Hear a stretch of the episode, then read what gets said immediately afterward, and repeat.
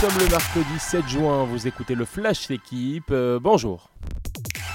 Un peu de reconnaissance et de confiance, ça fait du bien. Deux ans et demi après, Amandine Henry savoure son retour en bleu pour la Coupe du Monde féminine cet été en Australie et Nouvelle-Zélande.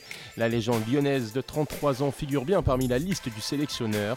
Hervé Renard a communiqué 26 noms et bientôt 23, trois semaines avant le début de la compétition. A noter l'absence de la parisienne Keira Amraoui, les présences de la madrilène Naomi Feller 21 ans et de la lyonnaise Vicky Béchaud 19 ans.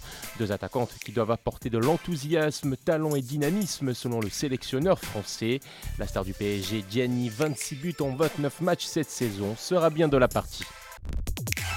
Un petit mot de transfert. Paris accélère sur Marcus Thuram. Ces dernières heures, les dirigeants parisiens ainsi que Kylian Mbappé ont échangé positivement avec l'attaquant français en fin de contrat à Mönchengladbach. Le PSG qui se tourne aussi sur Julian Nagelsmann. Un rendez-vous est prévu aujourd'hui à Paris entre l'entraîneur allemand de 35 ans et la direction qatarienne. Par souci de discrétion, le lieu de rendez-vous peut être modifié. Trois vainqueurs tricolores lors des trois premières étapes sur le critérium du Dauphiné, un scénario rêvé pour les amoureux de vélo qui n'était plus arrivé depuis 1958. Après Julien Alaphilippe lundi, Christophe Laporte a de nouveau triomphé hier au sprint, gardant son maillot jaune, de bon augure avant le Tour de France. Le coureur de la Jumbo Visma a confessé d'ailleurs qu'il allait discuter avec son équipe pour viser le maillot vert sur la grande boucle, synonyme de meilleur sprinter.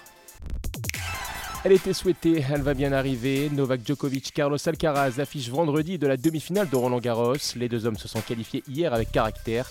Alcaraz, 20 ans, numéro 1 mondial, accède pour la première fois de sa carrière dans le dernier carré du tournoi parisien. Les deux joueurs se sont déjà rencontrés une fois il y a un an sur terre battue. Victoire du phénomène espagnol. Merci d'avoir écouté le Flash l'équipe. Bonne journée.